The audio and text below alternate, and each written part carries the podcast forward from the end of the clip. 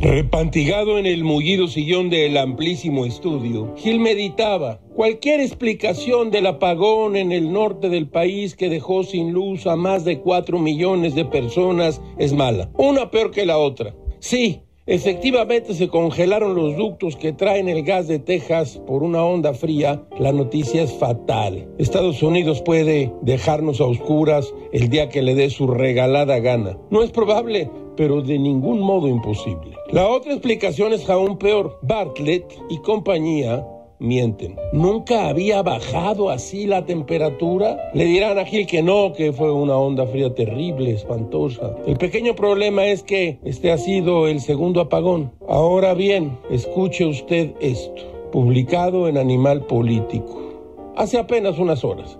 En el Centro Nacional de Control de Energía, CENACE, se informó que este martes, entre las 6 y las 11 de la noche, habrá recortes de electricidad rotativos y aleatorios. Esto va a pasar en 12 estados de la República debido a la alta demanda de energía por la tarde y a la indisponibilidad de generación para cubrir las eh, necesidades del norte y el noreste del país. Así se mantendrá la continuidad y la fiabilidad del sistema eléctrico nacional.